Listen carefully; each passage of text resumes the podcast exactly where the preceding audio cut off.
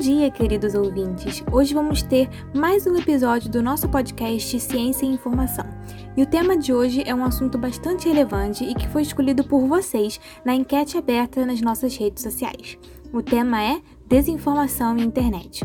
Antes da gente começar a se aprofundar nesse assunto, precisamos dar uma analisada no contexto em que estamos vivendo nesses últimos anos. Então, bora lá!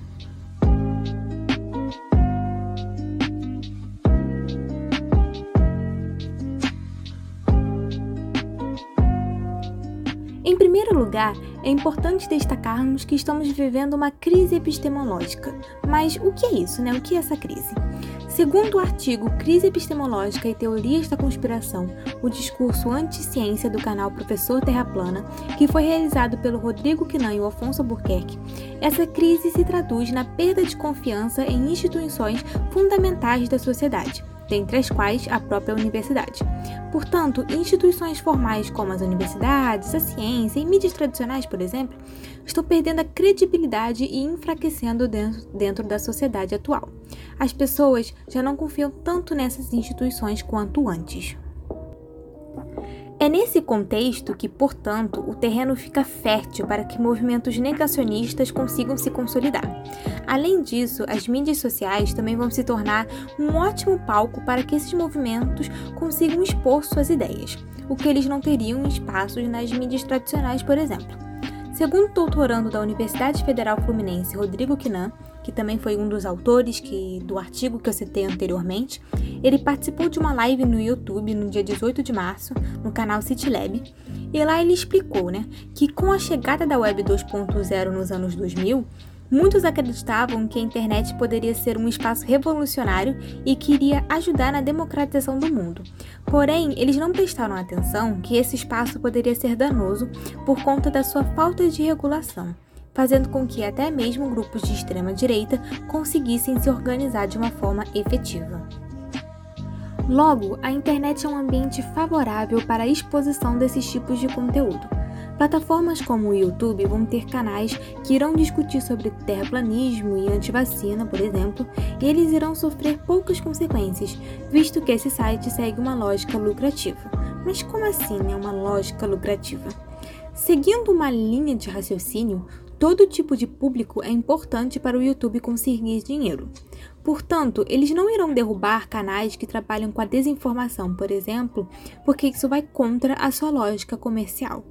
Dessa forma, por conta de uma permissividade maior, os movimentos negacionistas vão conseguir ir se consolidando. Com a vinda da pandemia, a situação acaba se tornando mais complexa. Além dessa crise na saúde, também estamos passando por uma infodemia. Mas o que é esse movimento? A infodemia pode ser caracterizada como um rápido processo de disseminação de informações. Contudo, essas informações nem sempre são verdadeiras.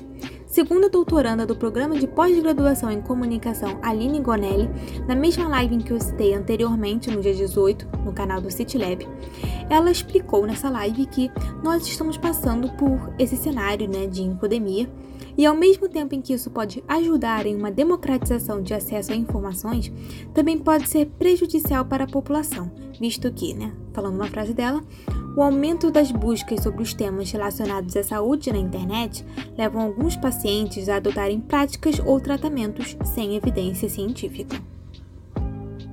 É nesse cenário infodêmico que a desinformação vai conseguir se espalhar sem muitas consequências. Vamos poder observar, então, pessoas defendendo o uso de medicamentos que não possuem comprovação científica para um tratamento precoce da Covid, como a cloroquina e a ivermectina, por exemplo. Também vamos ver diversas teorias da conspiração dizendo que a vacina contra esse vírus vai ser danosa para a sociedade porque contém um chip 5G, ou outras teorias também falando que a China tem um plano de dominação global e por esse motivo soltou o vírus no mundo. As consequências desse tipo de desinformação na internet podem ser diversas. Inclusive, elas podem ser bastante negativas e impactar a sociedade como um todo, visto que estamos passando por uma crise na saúde. Como a doutoranda Aline Gonelli afirmou na mesma live mencionada anteriormente, A circulação de desinformação relacionada à saúde pode trazer graves consequências. Portanto, essas pessoas podem estar arriscando as suas vidas ao, por exemplo, acreditarem nesses tipos de conteúdo anti-vacina e a favor de tratamentos alternativos sem comprovação científica. E é com isso que vamos fechar mais um episódio do nosso podcast. A desinformação está ganhando cada vez mais espaço no ambiente virtual, principalmente nos dias atuais em que estamos vivendo uma infodemia. É necessário que a população como um todo fique atenta e tome cuidado com os conteúdos que está consumindo, visto que nem tudo é verdadeiro. Vejo vocês no próximo episódio do podcast.